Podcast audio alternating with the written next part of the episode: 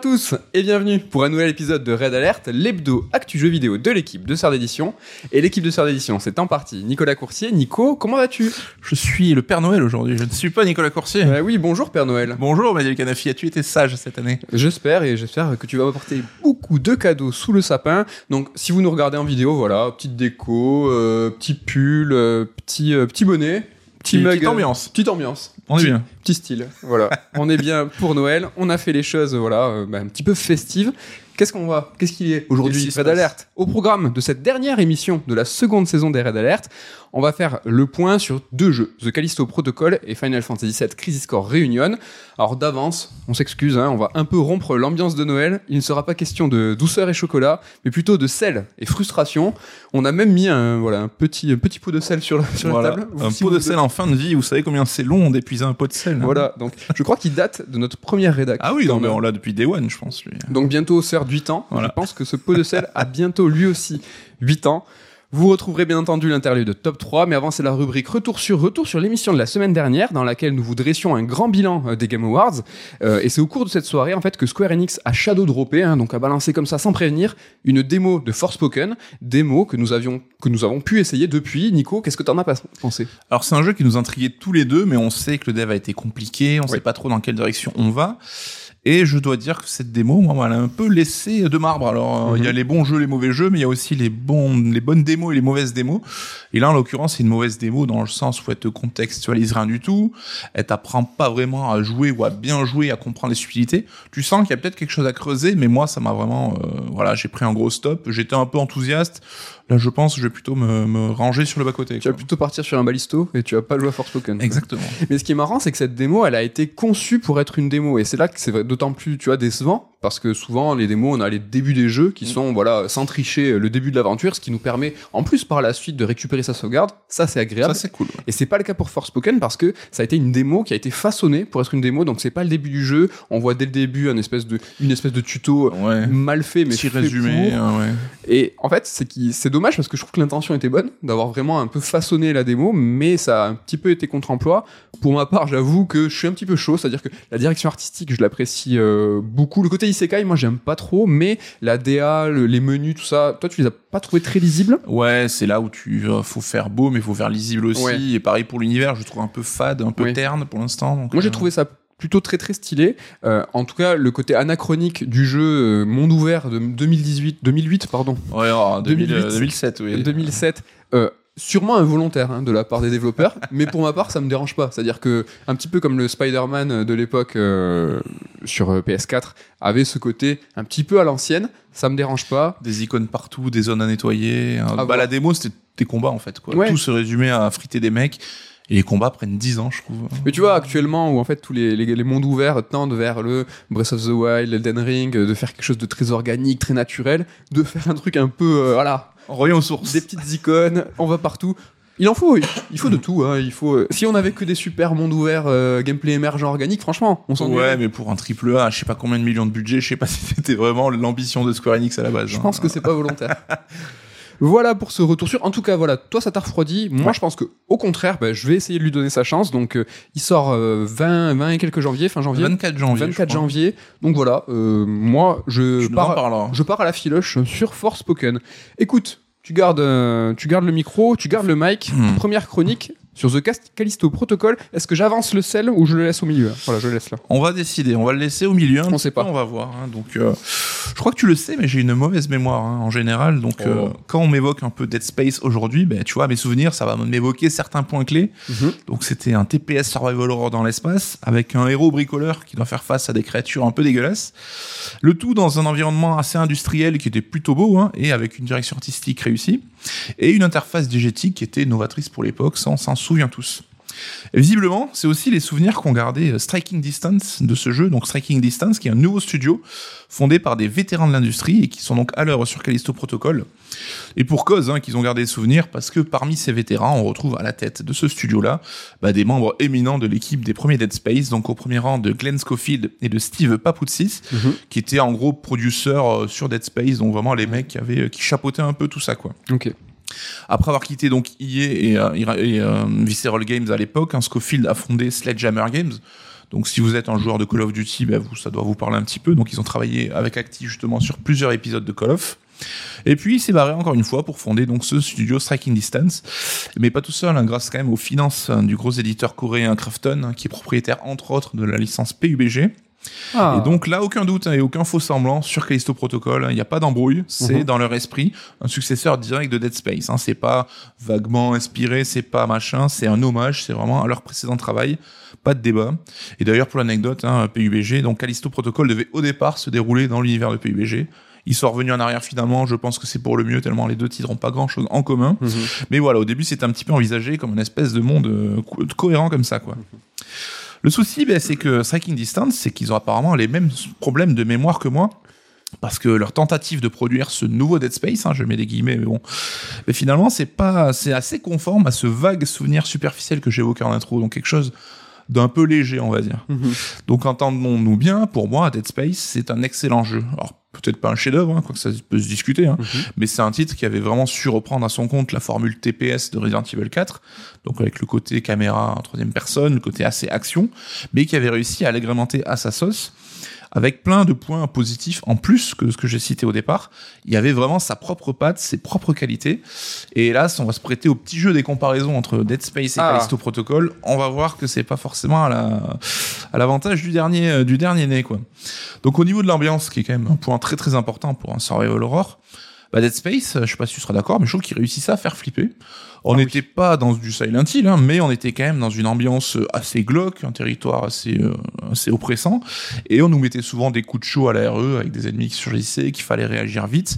Est-ce que là-dessus, toi, tu te rappelles Ouais. un petit peu de cette ambiance euh? Ouais, ouais, ouais. Dead Space, clairement, moi, c'est un jeu qui m'a fait flipper. Le 2 aussi, c'est deux titres que j'avais fait à l'époque vraiment en mode dans le noir avec le casque. Et vraiment, j'étais terrorisé, quoi. Je vivais à l'époque dans un petit appart et quand quelqu'un passait derrière moi, je, vraiment, ça, ça le faisait euh, pas du tout.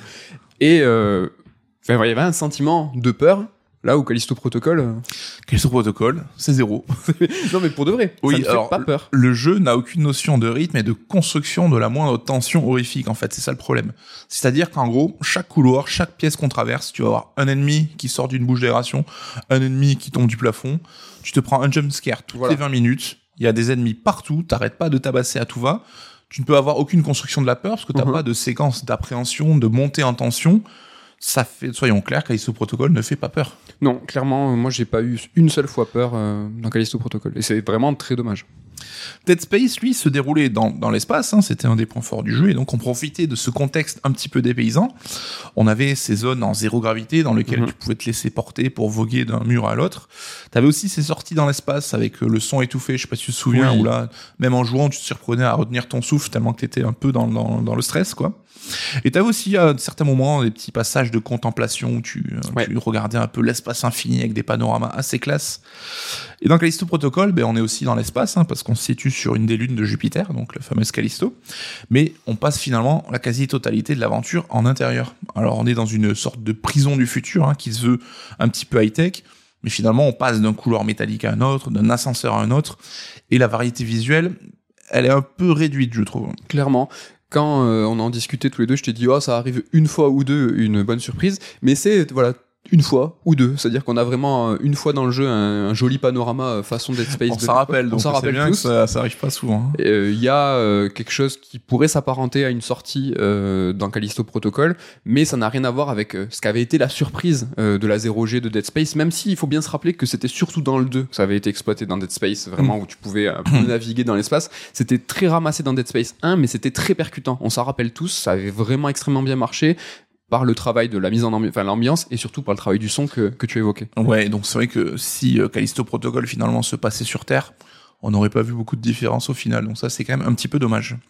Tu me diras sur l'univers euh, quand c'est que je peux caler euh, voilà une- sur la, la- la réalité de, la, de cette prison là sur l'ambiance tout Bah ça écoute, vas-y. Hein. parce que tu parlais justement de Dead Space euh, qu'ils avaient réussi à mettre une bonne ambiance que Callisto Protocol finalement tu passes d'un couloir métallique à un second couloir métallique voilà, dans Dead Space c'était l'Ishimura, c'était euh, un vaisseau spatial. Là, dans Callisto Protocol, on est dans une prison. Moi, en règle générale, j'aime bien l'univers euh, carcéral. hein. Pas que j'ai passé euh, ma jeunesse au mitard, mais j'aime bien. Je trouve que c'est au niveau de, de l'angoisse un lieu qui fonctionne. hein, Ouais, c'est un lieu très euh, cinématographique par, de, par principe. Ça marche vraiment très très très bien, le côté claustrophobique, tout ça, qui dans Callisto Protocol, on peut dire que ça, ça y est, ça fonctionne bien, mais ils n'ont pas non plus réussi à varier les univers suffisamment pour qu'on puisse se dire euh, qu'il y a une évolution euh, voilà dans la colorimétrie la lumière est super mais ça change pas trop. Mais surtout surtout moi ce qui m'a vraiment dérangé c'est que cette prison j'y crois pas. Alors je demande pas hein, voilà un réalisme euh, parfait pour une prison qui se passerait évidemment sur Callisto sur sur une planète étrangère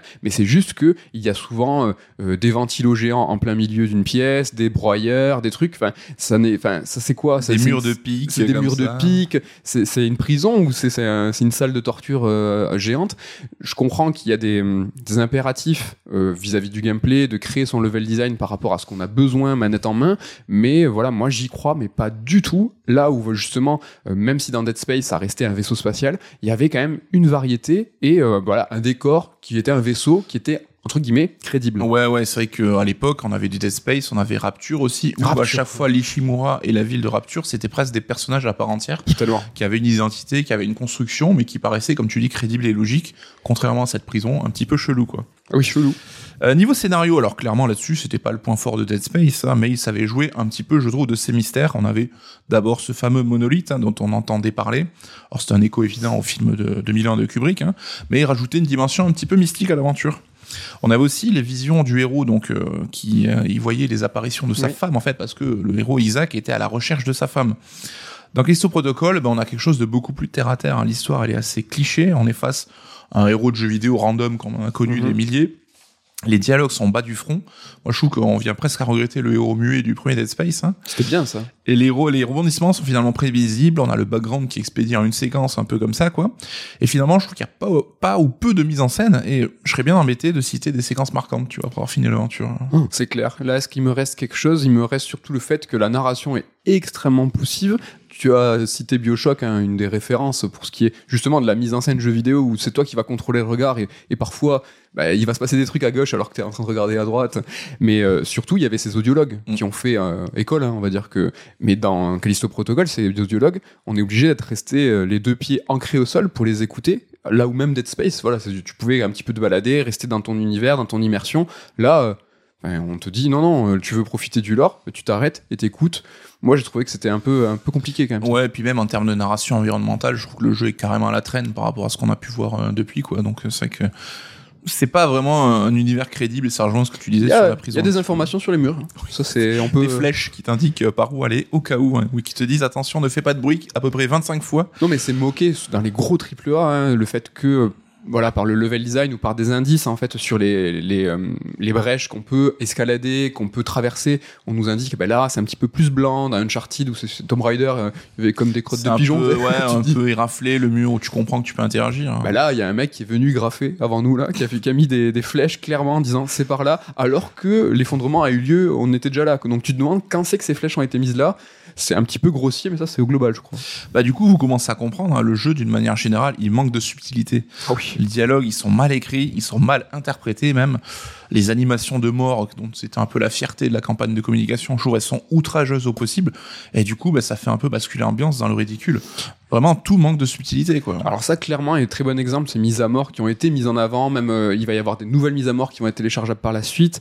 C'est que, tu dis que c'est grossier, c'est grotesque même, c'est que dans Dead Space, avais, tu te faisais couper en deux, tu te faisais couper en trois, mais de ce que je m'en souviens, il y avait euh, pas de fioriture, c'est-à-dire que tu te faisais tuer par un alien. Là, en fait, on est aussi sur des, des, des sortes de, de monstres qui vont nous prendre, mais en fait, ils vont que ça soit gore, c'est pas dérangeant. Qui nous arrache les viscères, qui nous coupe la tête, ça me dérange pas. Et puis le côté très très gore, ça peut être intéressant vis-à-vis de mhm. l'ambiance. C'est juste que là, en fait, les monstres vont en fait te torturer et prendre quasiment du plaisir. Ils vont t'arracher un bras, puis l'autre, ils vont te prendre, ils vont prendre la mâchoire, ils vont te casser la mâchoire à droite, puis à gauche. Enfin, dans quel univers Oui, comme si c'était des esthètes de la torture. ouais. tu vois, qui, Enfin, un, monstre, un alien, ce que vous voulez, il, vient en fait, son seul but, c'est de te tuer. Et s'il te déchiquette, c'est par voie de conséquence. C'est que ben, il a un bras qui va te couper en deux, ben, il est très très fort. Et là, en fait, comme on parlait tout à l'heure de, manque de crédibilité de la prison, là aussi, moi, ça me sort complètement qu'un alien s'amuse avec mes membres, là, j'y crois pas. Surtout que ça dure 5-6 secondes, après, tu te prends un temps, un petit temps de chargement de 5-6 secondes aussi, donc, dans des séquences, on va y revenir, où on meurt en boucle, tu te prends à chaque fois 10 secondes de, de, hiatus entre temps, c'est pénible. Que tu peux pas zapper, hein, je crois que... Non, tu peux pas, non. Mm. Et du coup, comme tu dis, on pourra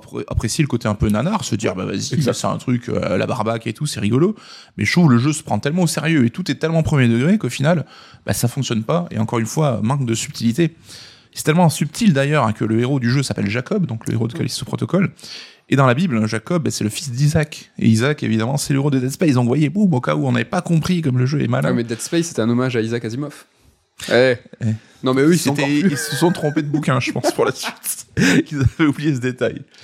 Donc, euh, niveau gameplay, hein, le gameplay, c'était là aussi une force de Dead Space. Hein. Je sais pas si vous vous souvenez, on avait plusieurs armes qui étaient à chaque fois très originales, qui avaient aussi une double fonction.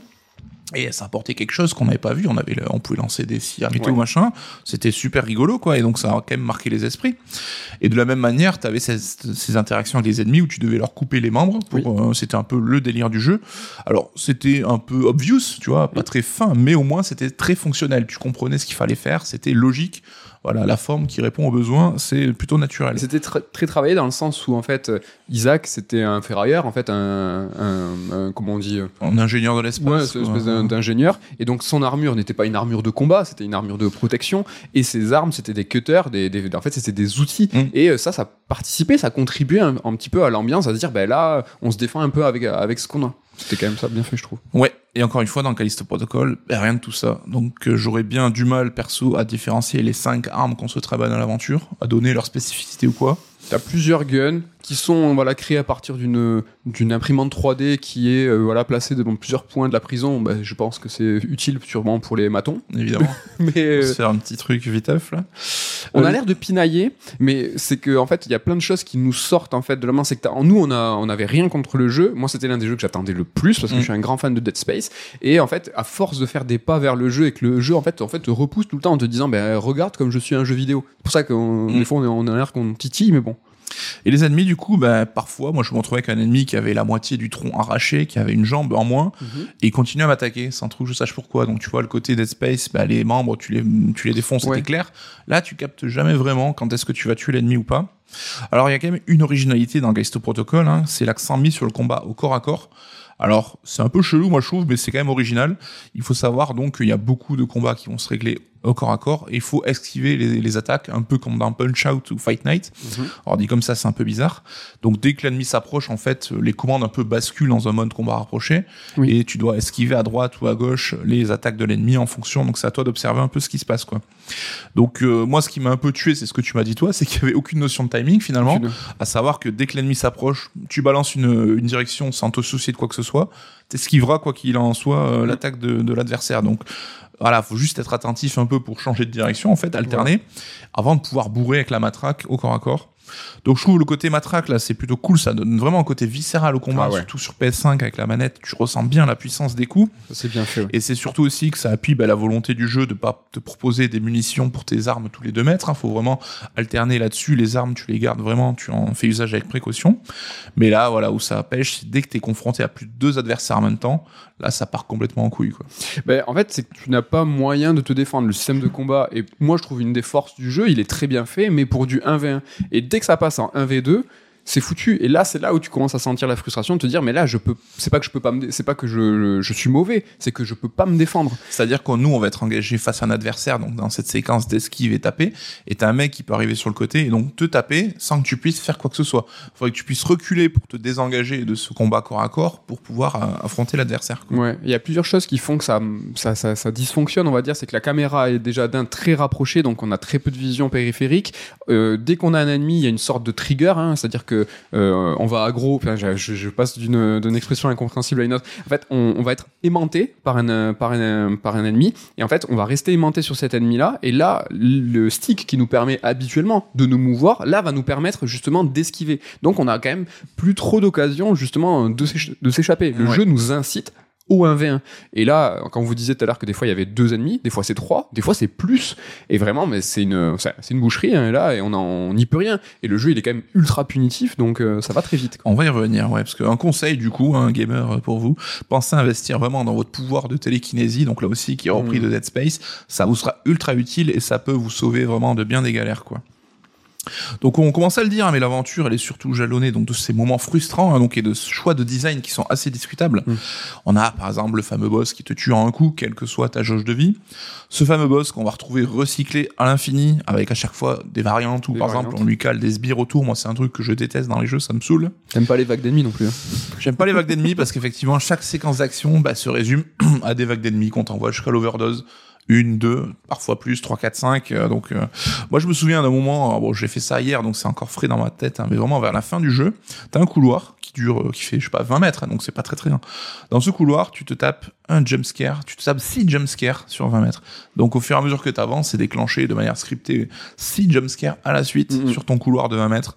C'est fin. Et voilà, et donc comme on l'a dit, quand tu te fais tuer, mais tu tapes l'animation de la mort qui est ridicule, qui est longue, tu tapes le petit chargement et tu recommences parce que effectivement, t'as des séquences qui vont être euh, où tu vas mourir en boucle en fait Oui. hein, pour comprendre comment fonctionner, quel adversaire tu en priorité.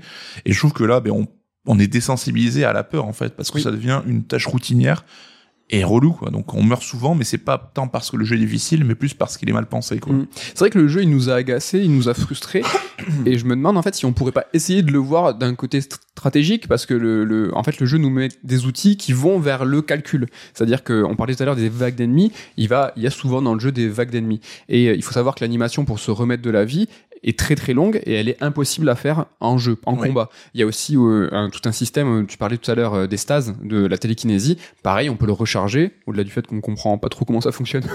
en fait, en gros, c'est que ça se dépense quand ton personnage euh, est en l'air. Oui. Et c'est pas par action, je crois. Et en fait, du coup, tu pourrais te dire, ben, la vague d'ennemis, il faut que je comprenne en fait comment je vais l'aborder. Et en fait, entre deux vagues d'ennemis, là, tu as un choix à faire. Est-ce que je me remets de la télékinésie? Est-ce que je me remets de la vie? Et là, tu as tout un aspect stratégique. Peut-être qu'il faut prendre le jeu par là. En tout cas, le titre, moi, il m'a tellement frustré, repoussé, que j'ai qui m'a pas engagé justement à réfléchir dans ce sens-là. Ouais, mais c'est vrai qu'on a, tu vois, RE4 par exemple, qui est un bon exemple Oui. de jeu qui va te proposer des moments, ben, pareil, des vagues d'ennemis qu'il Ouais. faut bien calibrer son, son, son move. Sauf que là, c'est qu'on te donne pas les clés pour t'en sortir. C'est-à-dire que ton perso, il va être hyper lent. Oui. Euh, il est lent vraiment. Pour se retourner quand t'as un adversaire qui t'a dans le dos, c'est infaisable. Il n'y a pas de demi-tour rapide, hein, sauf si je j'ai pas trouvé. Changer d'arme, euh, là aussi au cours d'un combat, ça devient une tannée. C'est-à-dire que tu as deux armes attribuées à des raccourcis. Mais si tu veux une autre arme que ces deux présélectionnées, bah, pour changer, il faudra au moins faire trois inputs. Et là, quand tu es dans un combat de boss, par exemple, Genre le boss de fin. C'est-à-dire que voilà, moi. t'as la main gauche qui est sur ton stick et avec la main droite, Oui. quand tu joues, tu vas aller sur la croix directionnelle pour changer d'arme. Ça me rassure beaucoup ce que tu dis. Ah non, mais c'est calibré vraiment à la zob. Donc du coup, voilà.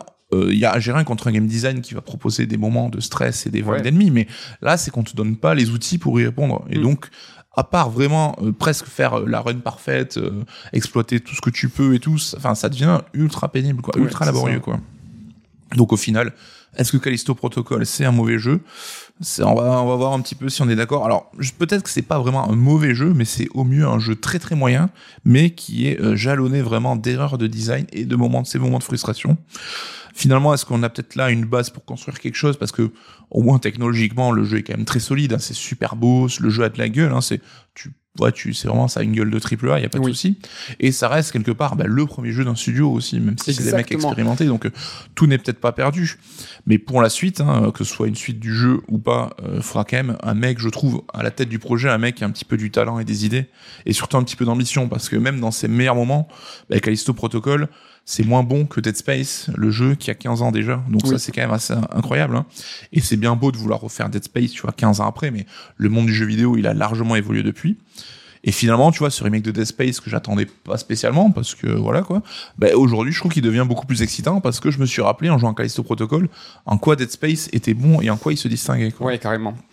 Euh, T'as dit plein de trucs et je suis carrément d'accord. De, faut se rappeler que ce studio, c'est un jeune studio, c'est un premier, enfin tu vois, c'est un premier jeu d'un nouveau studio, même si c'est clairement des vétérans, des gens qui ont sont du pognon. hein. très expérimentés. Ils ont du pognon, c'est sûr, mais il a été néanmoins développé en trois ans et demi, je crois, Mm. ce qui est quand même plutôt rapide, hein, on va dire, pour un développement même euh, financé. euh, Ouais, ouais, de cette échelle, ouais, ouais, ils sont allés, ils ont allé, ils sont allés vite. Donc ça, il faut quand même leur le mettre à leur crédit. Le jeu, il a des qualités. On n'est peut-être pas assez vite hein, sur. euh, je trouve quand même la qualité des éclairages, euh, certains. Le jeu a de la gueule, mais c'est de la gueule. euh, la première demi-heure, ils t'en mettent plein la gueule et le jeu sera jamais aussi beau que ça. C'est vrai.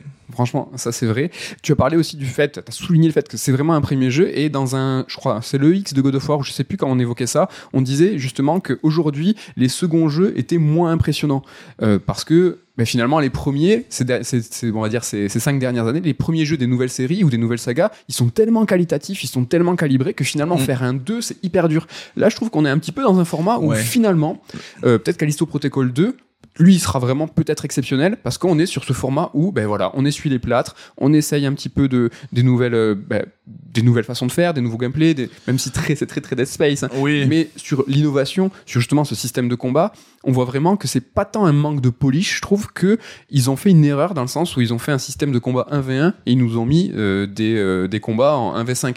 Et ça, ben, je pense qu'ils auraient pu polish euh, pendant deux ans. Ils auraient pu faire tous les playtests qu'ils voulaient. Ça je pense qu'ils étaient, quoi. ouais, je pense qu'ils étaient face à une, à, je sais pas, à une contradiction de game design en disant, ben, notre jeu, on l'a fait avec ce système de combat et avec ce level design et, avec- et ça marche pas. En fait. Ouais. Mais c'est vrai que pour une suite, même, on parlait de le manque de variété des armes ou même des ennemis. hein. C'est vrai qu'au global, il n'y a pas tant d'ennemis différents. Typiquement, c'est vraiment ce qu'une suite peut apporter aussi, euh, plus de variété là-dessus. Peut-être qu'ils étaient un peu pris par le temps et qu'ils sont allés au plus simple. hein. Ouais, carrément. En tout cas, voilà. Tu dis qu'il faudrait quelqu'un, des gens de talent euh, à la tête. Peut-être que c'est ces créateurs qui ont pas trop su, euh, tu vois, ben, grandir avec l'industrie parce que c'est quand même des noms hein, qui sont à la tête de, de, de Striking Distance. Donc, pourquoi pas peut-être un peu de sang frais. C'est ça qui. Ouais, mais c'est vrai quand tu vois que alors les mecs, euh, sans vouloir euh, faire des jugements un peu hâtifs, hein, mais Glenn Scofield, la tête du studio, c'est un bon mec euh, qui a l'air un peu, yeah, je vais t'en mettre plein la gueule, que les gars, ils ont fait l'effort de modéliser, enfin de des animations de mort à foison. Est-ce qu'il n'y avait pas moyen de dépenser ton temps et ton énergie, l'énergie de ton équipe à d'autres choses que ça? C'est un peu ringard en fait. ça c'est fait un peu vieillot. ouais, quoi. un peu, tu sais, le, le, le bouquin, le, le livre, le, putain, le jeu, je vais y arriver, d'ado un peu, voilà, qui a, on a mis du sang partout, vraiment, comme si c'était il y a, il y a 20 ans, quoi. On Ouais, c'est un quoi. peu dommage. En tout cas, il y a vraiment une belle base hein, pour la suite. Euh, alors, est-ce que c'est un bon jeu? Est-ce que c'est un mauvais jeu? C'est un jeu qui est frustrant, en tout cas, ça c'est sûr. Ouais, mais c'est marrant parce que c'est assez clivant les avis. hein. Il y a des gens qui comprennent pas cette, ce point de vue, qui disent non mais moi le jeu je le trouve trop cool et tout. Oui. Je sais pas, ça doit dépendre peut-être. euh, Peut-être que nous on a plus galéré que est- d'autres. hein, oui, peut-être. Euh, on a raté le coche. Moi, j'ai vraiment galéré. hein. Je suis resté en normal jusqu'à la fin, mais j'ai eu un moment, voilà, euh, Un moment de doute. Un moment de doute avec un, un- c'est quoi un élévateur, un transporteur? Ouais, une plateforme, Plateforme mouvante. Si vous avez fait le jeu, vous voyez ce que c'est. Là, vraiment, euh, je l'ai eu, je l'ai eu dur, et je me suis posé la question est-ce que je passe en facile? C'est vrai que le jeu, il est assez punitif, il est assez dur, il a un peu, c'est, on va dire peut-être le seul truc un peu contemporain, cette philosophie de faire un jeu dur pour un jeu dur, euh, ce que Dead Space n'avait pas, parce Ouais. que Dead Space en fait avait une vraie, un vrai, euh, un- une vraie économie des ressources. C'est-à-dire que c'était un vrai survival horror. T'étais juste en vie, t'étais juste en munitions. Euh, Callisto Protocol, dis-moi si c'est ton cas aussi, mais moi j'avais tout le temps plein de vie. J'avais des, munitions, j'en avais, mais comme elles, elles sont pas spécialement puissantes, tu t'en sers pas vraiment.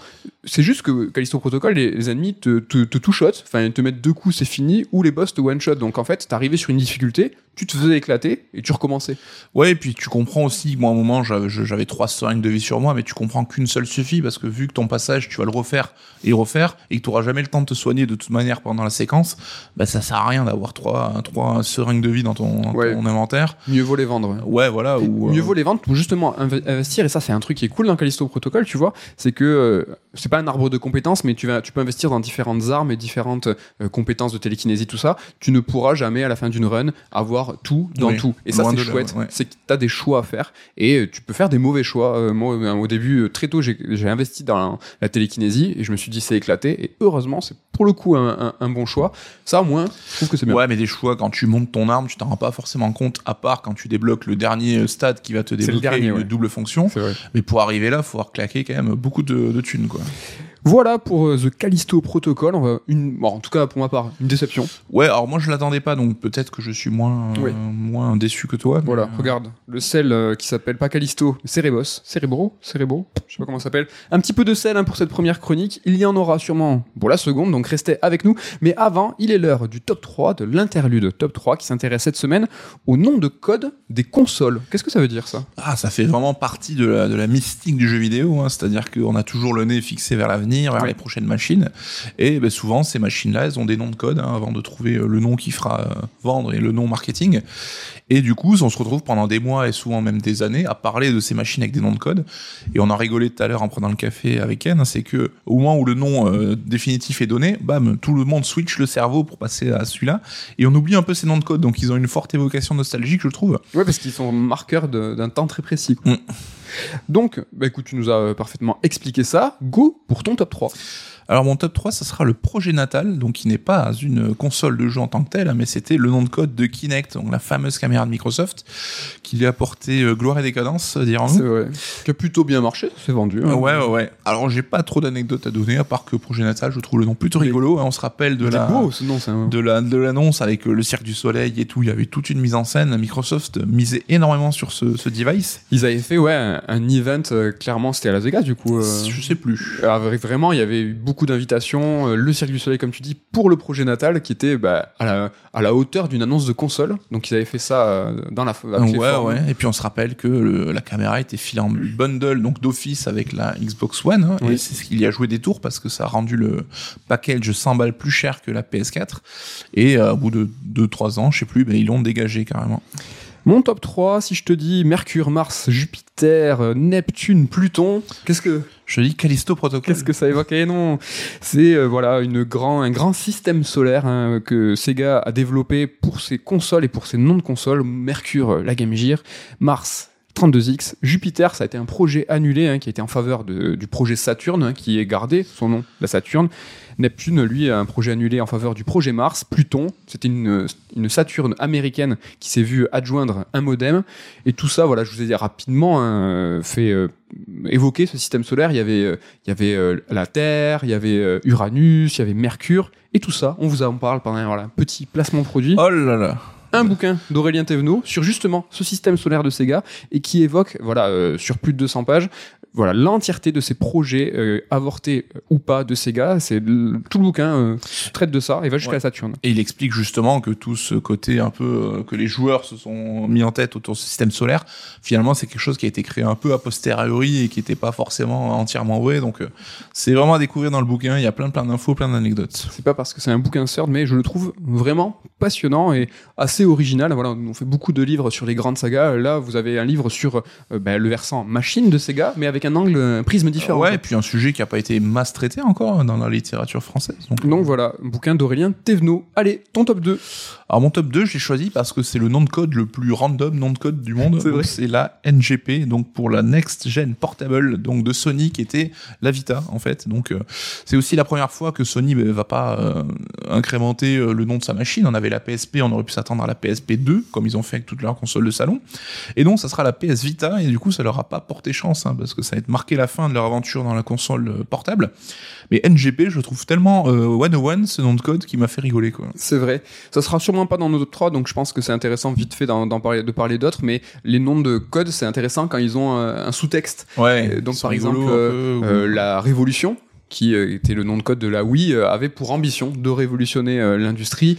Il y a eu comme ça quelques noms en fait qui avaient vraiment une signification, et je pense que ce- celui que tu as choisi, la NGP, là, Next Game. Next Generation Portable. Ouais, c'est exactement ce qu'il fallait. Mon top 2, c'est un, lui, un nom de code qui n'a absolument aucun sens, ou en tout cas, je le connais pas, et si tu, Nico, tu le sais, tu me le diras. C'est le nom de code de la Wii U qui s'appelait Projet Café. Voilà, c'est juste comme toi, Natal. Je trouve que Projet Café, bah, ça met une, en fait, ça met une ambiance. Ouais. Est-ce que c'est, est-ce que justement c'est pas ça la signification café, t'es bien, et la Wii U c'est un peu une table basse, et donc du coup, je sais pas, t'amènes ton café, je sais pas. Ce qui est marrant, c'est que c'est pas Project Coffee, hein, c'est Project Café. En français, dans le texte, avec euh, l'accent et tout. Projet Café, la Wii U, voilà, pas plus d'anecdotes, mais je crois que tu l'aimes bien toi aussi. Euh, le nom, oui, oui, oui, pas la Wii U. Mais ça y est, c'est déjà le top 1 pour Mon toi. top 1, alors comment aurais-je pu faire autrement hein? Vous connaissez mon amour pour la Nintendo 64 et le nom de code c'est Project Reality et alors là je trouve que il est tellement fort. Ouais. Reality c'était le futur, c'était les graphismes de ouf, c'était vraiment là ça encapsule je trouve une notion de technologie qui Ouais. faisait rêver Mm. et effectivement la 64 on a attendu un bail hein, donc vous le savez et ce nom de code je trouve ben, il avait une puissance, il dégageait une puissance et ça tombe bien parce qu'on va vous parler de tout ça et de tout ce nom de code, tout ce qui signifie et tout très très prochainement. Très très prochainement de cette En début d'année prochaine. Project Reality, donc c'est la 64, début d'année prochaine. Voilà, soyez aux aguets si ça vous intéresse un petit peu, euh, voilà, l'histoire de cette machine. Normalement, on va avoir euh, quelque chose pour vous.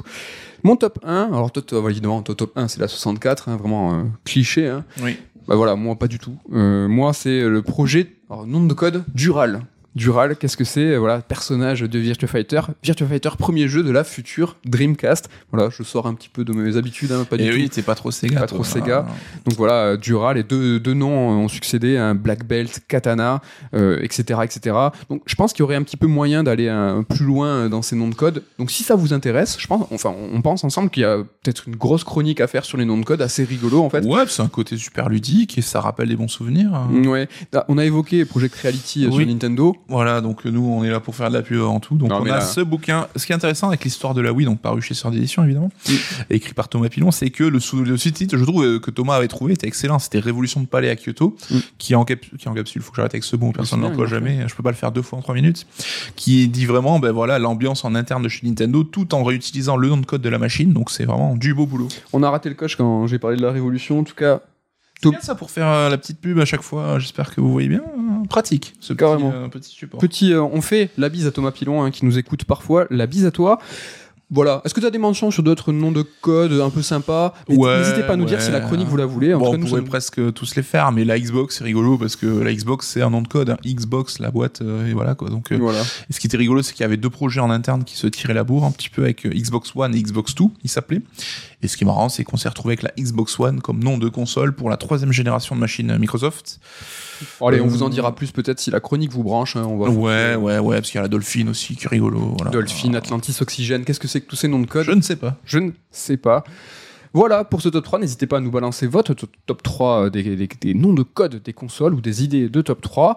On passe à la seconde chronique. Est-ce que le sel se rapproche de moi peut-être un petit peu Et c'est bizarre pourtant, parce que je vais vous parler de Final Fantasy VII Crazy Oui, Score C'est un peu ton terreau, ça, non Normalement, c'est le jardin, hein, comme on dit, mais bon.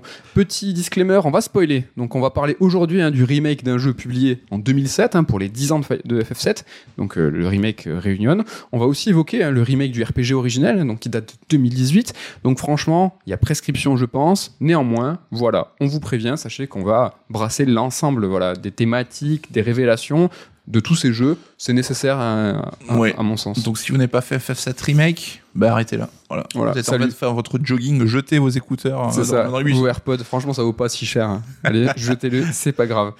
Donc, euh, Crazy Score Réunion, est-ce que c'est un remake? Est-ce que c'est un remaster? On va pas se pencher voilà, sur euh, la nomenclature de tout ça. On, l'a déjà largement évoqué dans le Red Alert 33, donc on- si ça vous intéresse, on vous y renvoie.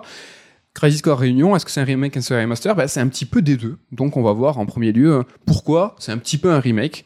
Alors, il faut savoir qu'il y a une refonte complète du système de combat qui est euh, dans ce remake plus simple, plus instinctif qu'à l'époque de la PSP. Il y a cette OCN hein, qui est bien connue, l'onde cérébrale digitale qui ne veut absolument rien dire. Si on se penche sur ce que ça veut dire, onde cérébrale digitale, ça ne veut rien dire, mais qui correspond en fait aux trois roulettes façon bandit manchot qui sont euh, en haut à gauche de l'écran. Et donc sur Reunion, ce qui est cool, c'est que l'OCN, en fait, ne va plus couper les combats et on peut déclencher manuellement les transcendances, donc c'est les super coups façon limit break de l'époque, et qui donne un système de combat au final euh, beaucoup plus fluide, beaucoup plus agréable. Donc avant, si je comprends bien, c'est que pendant que tu faisais tes combats à l'épée machin, le truc se déclenchait tout seul. Ouais. Et si euh, il faisait Si trois une super super attaque. identiques, ça déclenchait un truc sans que tu aies aucun contrôle dessus. Aucun contrôle. Maintenant, tu Donc peux pénible toi-même le déclencher, et quand après il y a l'animation, tu peux même, contrairement à Callisto Protocol, zapper l'animation. Merci. Donc le tout donne un système de combat très punchy, alors assez basique hein, dans l'exécution, il faut pas déconner, mais qui m'a quand même fait penser au récent euh, Valkyria, euh, Valkyrie Elysium hein, que tu as pu essayer en démo. Donc Yes. je pense que ça peut te donner, une, ça peut te donner une projection du côté un petit peu plus patate, plus action RPG. Voilà, on est sur, ça sur Crazy Score Réunion. Perso, j'ai joué en difficile. Alors c'est pas pour me la raconter, mais c'est parce que vraiment c'est cool parce que ça force à exploiter les systèmes, un petit peu comme dans FF7 Remake que je vous encourage aussi à faire en difficile pour vraiment exploiter le système, se forcer à voir euh, comment il faut utiliser tout ça, mais attention, euh, le système de Crazy Score Réunion n'a rien à voir avec le système de combat de FF7 Remake, rien du tout. Alors, c'est même Crazy Score sur PSP hein, qui est plus proche euh, de Remake. Car en fait, pour une petite histoire sur PSP, il fallait jongler entre les actions. En fait, on avait une seule touche pour frapper, pour la magie, pour les objets, et c'était avec les boutons de tranche, en fait, que tu passais d'une commande à l'autre. Ok. Tu te rappelles Ouais, et en fait, tout ça, c'est terminé. Et comme on a vu maintenant, c'est un bouton, une commande. C'est simple, c'est fluide, mais c'est moins un système hybride entre tour par tour et action RPG, ce que, euh, en fait, propose vraiment FF7 euh, Remake, euh, le récent. Voilà. Là, il y a vraiment Remake Réunion 2007. Si à un moment je suis pas clair, n'hésitez pas à, me le dire en décalé. Comme ça, on changera rien. Parce que. Alors pourquoi Crazy Score Réunion C'est aussi eh ben, aussi un petit peu un remaster quand même, parce que Réunion garde une structure d'un jeu PSP. Que ça soit les gimmicks graphiques ou même la construction des niveaux, ça fait vraiment penser à MGS Portable Ops ou euh, Peace Walker. Euh, je sais pas si tu te rappelles, dans ces jeux, tu avais des petits points qui flottaient en l'air et qui désignaient la fin des missions. Mmh. Euh, tu avais ces grands niveaux qui étaient structurés en, en, en couloir, tu avais des missions. Tout ça, c'était des codes de l'époque, c'était les codes d'une console portable. Il fallait préserver la batterie de la machine, proposer des sessions courtes. C'est pour ça que le jeu était pensé en chapitres, donc dans Crazy Score, t'en as 10, et des missions annexes, il y en a beaucoup. D'ailleurs, il faut savoir que Crazy Score, à l'époque, hein, en 2016, il y avait vraiment une envie de faire un jeu sur deux UMD, et en fait, c'est Square Enix qui a dit euh, non, stop, vous rêvez, les gars. Pour tout ce qui est euh, du reste, tout est similaire hein, dans la réalisation avec le jeu de l'époque. Euh, les plans de caméra, c'est les mêmes, les dialogues, c'est les mêmes. Ça donne un petit côté suranné, un petit côté euh, vieillot. Les cinématiques en, euh, donc en, en images de synthèse sont magnifiques. Elles étaient déjà assez belles à l'époque, mais là, elles ont été boostées en fait avec une intelligence artificielle qui a revu la, réso- la résolution, pardon, qui a revu la résolution, mais c'est pas parfait. hein. Surtout celle de l'intro qui est vraiment compressée et plus que les autres. Je trouve ça assez bizarre. Je trouve ça rigolo que voilà, c'est une IA qui a boosté un petit peu les CG. Il y a d'autres CG qui ont été néanmoins entièrement refaites, euh, celle des invocations par exemple. Il y a même certains designs d'invoques hein, qui sont nouveaux. Au final, le jeu il est assez beau, c'est pas une tuerie, hein, on n'est pas au niveau de remake, absolument pas. Mais le titre il a été entièrement refait sur Unreal 4. Du coup, ben, on se dit qu'ils auraient pu repenser tout le jeu et donc refaire un vrai remake. Mais bon, c'est pas du tout le cas. Au final, remake, remaster, bah, en fait, un Crisis Core Réunion comprend des refontes en fait qui sont trop importantes pour être considérées comme un simple remaster. On l'a vu, hein, par exemple, bah, son système de combat qui est totalement no- nouveau. D'ailleurs, hein, avec cette refonte, les combats de Réunion vont même à l'encontre de l'envie de Crisis Core de 2007, car à la toute base, il n'y avait pas d'esquive, il n'y avait pas de parade, et Nomura, il avait même pensé à des PM, donc à des points de mouvement qui auraient été nécessaires pour bouger, et en fait, ça aurait dépensé à chaque pas, il y aurait eu euh, une décrémentation. Ça se dit décrémentation? Oui, je crois. donc à chaque pas, tu perdais des points de mouvement. ouais, un peu une approche plus tacticole, quoi. Exactement. En fait, Nomura, il voulait quelque chose de plus statique, de plus tactique. Bon, le tout a dérivé sur la version finale du jeu, façon plus Kingdom Hearts. Et en fait, avec le remake aujourd'hui de Réunion, ben, c'est l'apogée de cette évolution vers l'action. On peut dire que voilà, c'est euh, c'est la fin de, cette évolution. Bon, et en face des grosses modifications, ben, comme le système de combat, ben, il y a des choses laissées telles quelles. On l'a vu, la structure du jeu, et aussi la montée des niveaux grâce à l'OCN, en fait. Ça, c'est à chaque fois que c'est l'OCN qui va te faire monter en niveau. Et en fait, ça, ça conserve une sensation qui était déjà dans l'original de subir le jeu, ce qui est dommage un petit peu pour un action RPG. Et bon, évidemment, l'OCN euh, ne t'interrompt plus pendant les combats, ça c'est bien. Mais dans la pratique, bah, ce système chelou, qui est inspiré des pachinko, hein, bah, il se traduit trop souvent par la sensation d'une perte de contrôle. En fait, c'est pas tes efforts, c'est pas tes stats en combat qui vont faire monter Zach en niveau, c'est l'OCN. Et hein, ce qui fait le sel hein, des RPG, bah, ici, est laissé au hasard, et ça, ça reste pour moi une incompréhension, quelque chose qui était vrai sur Crazy Score de l'époque, qu'il est encore un petit peu aujourd'hui. Donc on est euh, toujours dans cet entre-deux entre remake et remaster. Un petit mot justement plus sur euh, ce qui a été fait, bon, qui pourrait être fait pour un remake, qui pourrait être fait pour un remaster, c'est qu'il y a eu un réenregistrement des voix avec les acteurs de remake, de FF7 remake. Et donc ils ont pris les acteurs parce qu'il n'y avait pas de voix à l'époque. Et euh, Ah oui, là, oui. il, là, il est entièrement doublé tout le temps. Et donc, ils sont allés chercher les acteurs. Donc, il n'y a pas de VF. Alors, contrairement à FF7 Remake où il y avait une VF, là, c'est anglais et japonais. Donc, on se dit, ah, c'est cool, ils font un pont avec Remake. Hmm, Est-ce que ça veut dire quelque chose? On va y revenir. donc, le compositeur hein, de l'époque, hein, Ishimoto de Crazy Score, ben, ça, c'est sympa, c'est qu'il a aussi im- imaginé des nouveaux, nouveaux arrangements. Les musiques ont été réorchestrées. Donc, des fois, on se dit, ah ouais, ça, c'est des, des- vraiment des choses qui sont faites pour les remakes. Bon, voilà. Du coup, là, c'est un peu un entre-deux. Je pense qu'il faut le souligner. Il y a quand même euh, un beau euh, qui, a été, qui a été fait sur tout ce qui est, le- qui est son. Au final, Crazy Score ben, reste ce qu'il est dans ses qualités, et il y en a peu, et surtout dans ses défauts. Le jeu reste un jeu PSP de 2007, ok, mais surtout, ce qu'il ne faut pas oublier, c'est qu'il a sali FF7. Alors j'avais peur hein, que ça se voit pas assez que j'aime pas le jeu, du coup maintenant je pense que c'est clair, je, voilà, je de sel mon micro.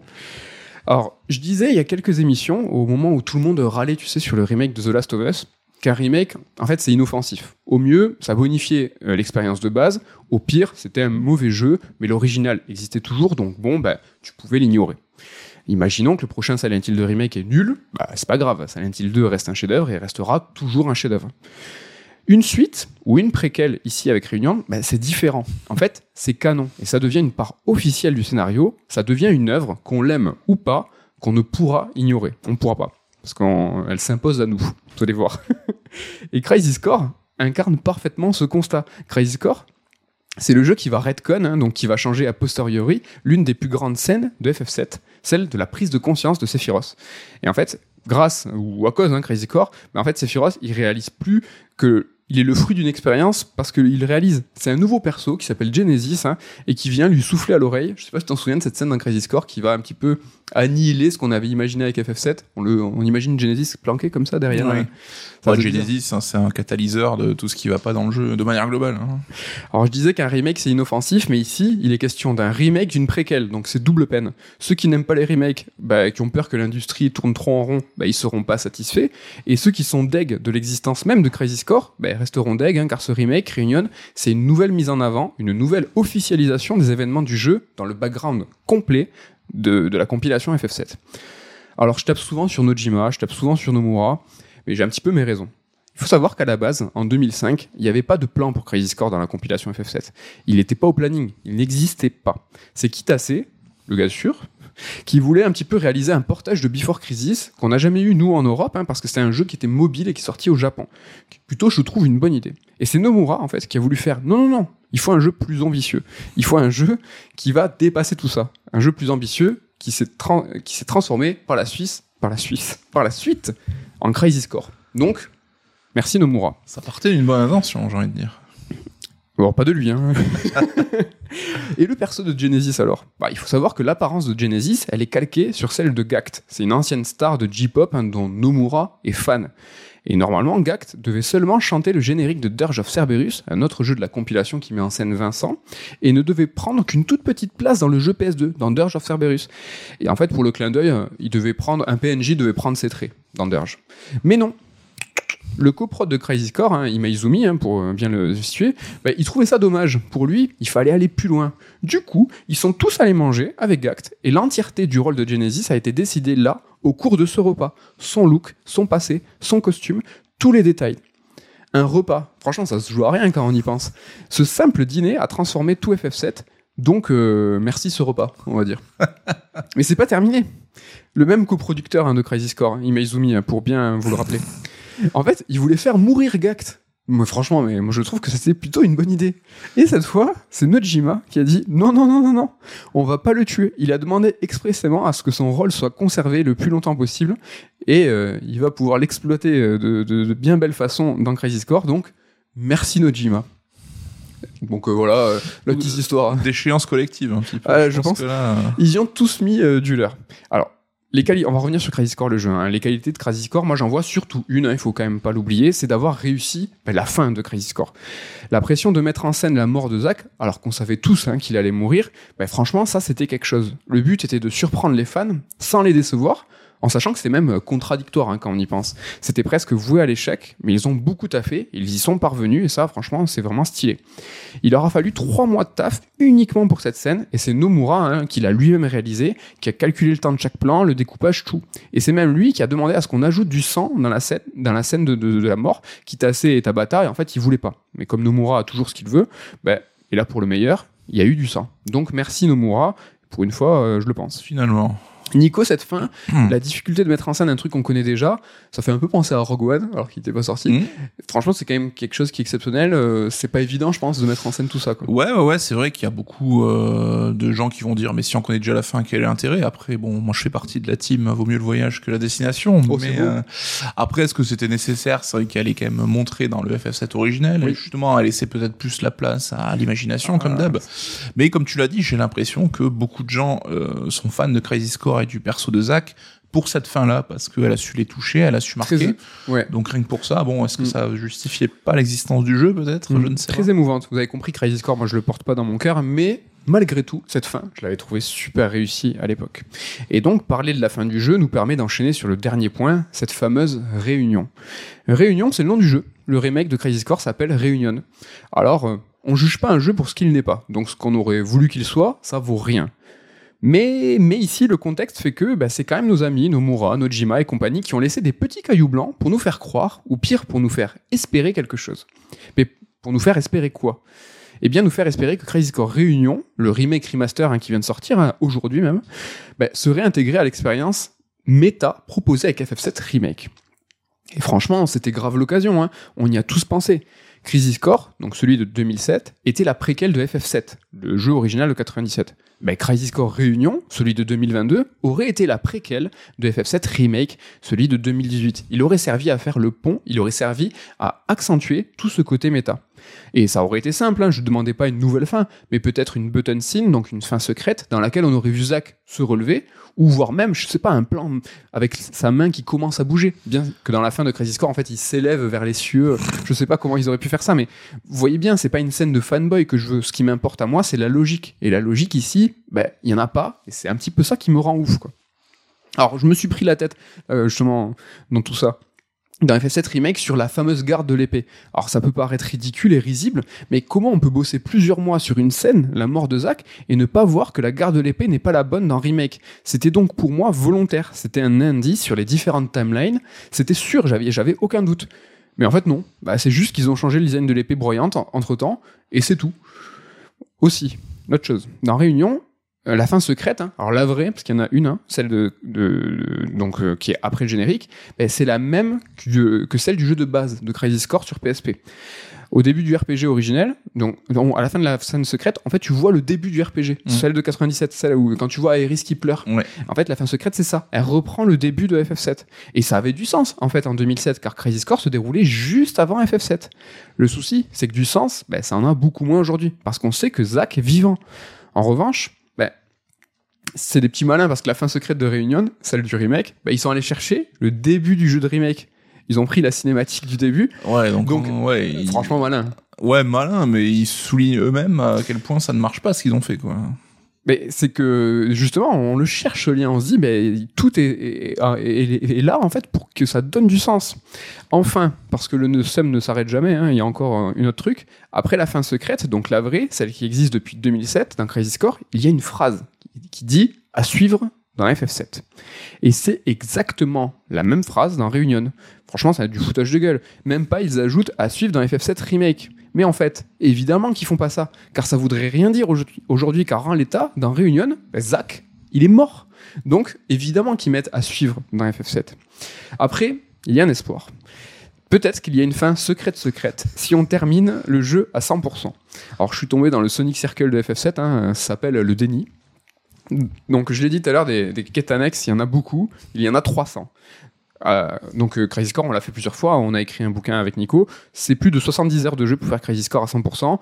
Je suis en train, je l'ai pas terminé, donc j'espère vraiment qu'il y a quelqu'un sur Terre qui va le faire avant moi et qui va me confirmer qu'il n'y a pas de fin secrète. Mais à ce jour, le jeu sort aujourd'hui, on ne le sait pas. On l'a tous, on l'a tous fini de façon classique, hein, c'est une mhm. dizaine d'heures, mais personne n'est encore allé aujourd'hui au bout de ces 70 heures. Donc un retour sûr en janvier, comme ça on nique bien tes vacances, c'est ça que tu es en train de dire. Franchement, moi j'espère vraiment que quelqu'un va le faire euh, sur Terre avant moi. Je vais continuer à forcer jusqu'à Néanmoins, si cette scène existe hein, et qu'elle est aussi bien cachée, ça sera de base une aberration pour un jeu qui est censé révéler à tous le passé de Zack et son changement de destin, son lien avec Remake et le fait qu'il est vivant.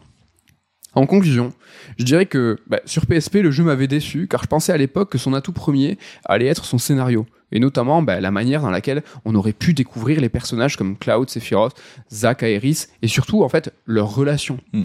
Mais il n'en fut rien. Ils ont décidé de complexifier la trame principale de manière, à mon sens, assez grotesque, en rajoutant des nouveaux persos aux aspirations ultra confuses, comme Genesis, Angel et le docteur Hollander. Tu t'en souviens du docteur Hollander? Je crois que je l'ai effacé de ma mémoire. C'est le nouveau Ojo, il arrive, il fait Ah, et moi je fais des clones.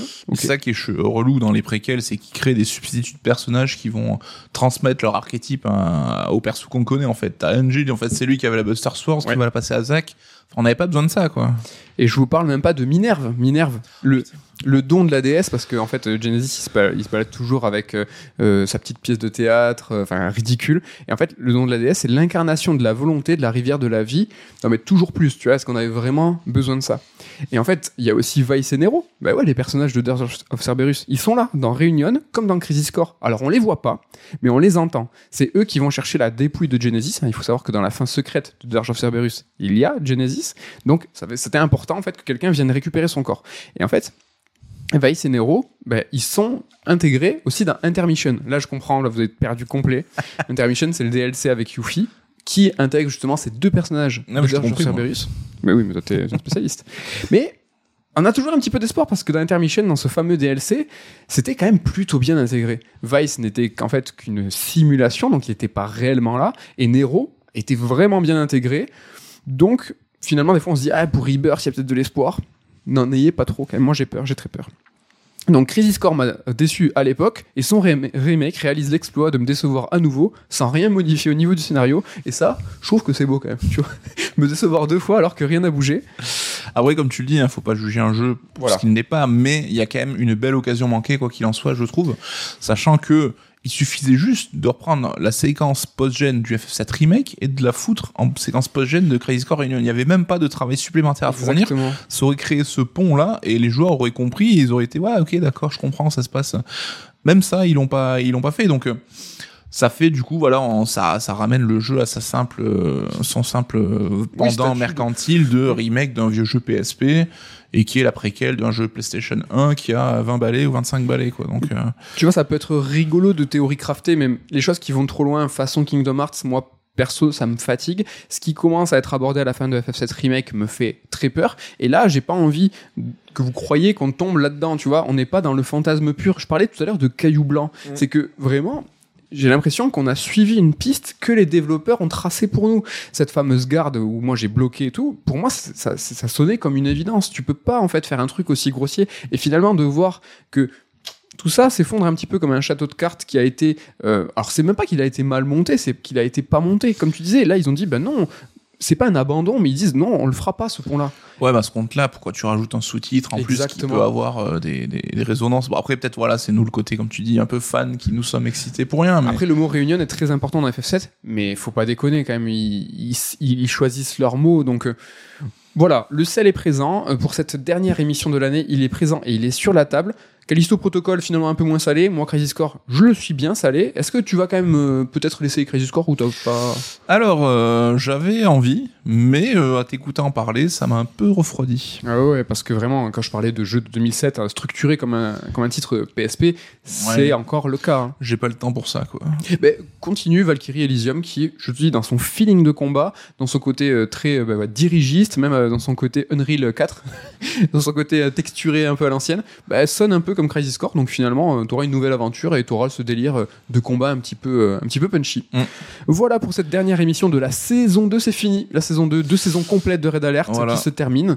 Euh, restez avec nous. Parce qu'on va vous donner le programme des, des festivités de la fin du mois de décembre. Ce n'est pas terminé. Red Alert, les Red Alert sont terminés pour cette saison, mais on vous abandonne pas pendant les vacances.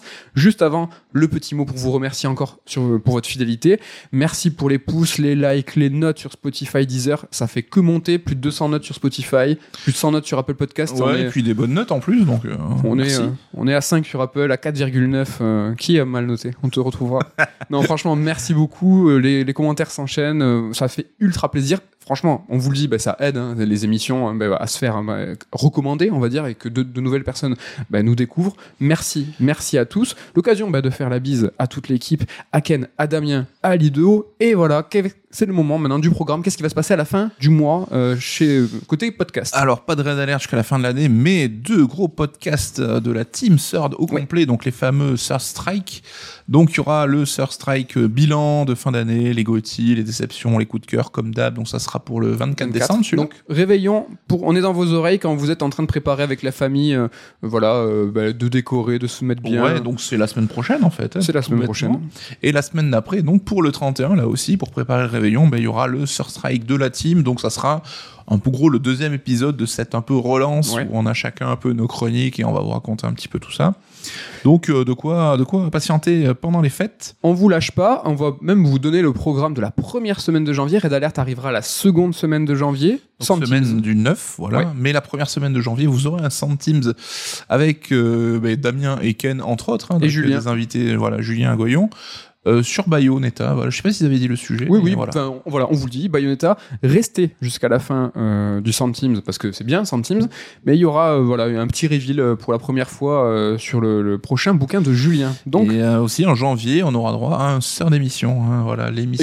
franchement, celui-là, on pèse nos mots, hein, exceptionnel. euh, qui nous a fait beaucoup plaisir. On était assez honorés et on espère que ça vous plaira. Euh, je me permets, parce qu'on a fait de la promo aujourd'hui, c'est vrai qu'on le fait pas souvent, sur l'édition, c'est avant tout une maison d'édition qui fait des vrai. bouquins sur le jeu vidéo. Donc euh, si vous avez voilà pas d'idées cadeaux, il est encore temps, hein, donc n'hésitez pas, on est trouvable sur notre site internet, en librairie, euh, Fnac, Amazon, partout, partout. Donc on Le a- 24, si vous êtes en galère, allez en librairie. euh, et euh, si vous avez le temps de passer pour bah, voilà, les éditions First Print, les collectors, ils sont sur notre site. Ouais, je crois qu'on a franchi la barre des 100 livres publiés au minimum, hein, je Ouais. crois, t'as compté la dernière fois. Ouais, plus de 100 livres. Voilà, si vous parlez anglais mais vous nous comprenez, ben, on a aussi des livres en anglais, donc euh, voilà. Voilà, euh, voilà. Euh, c'est la fin de la saison. On remet un petit la peu. euh, conclusion la plus longue de l'histoire.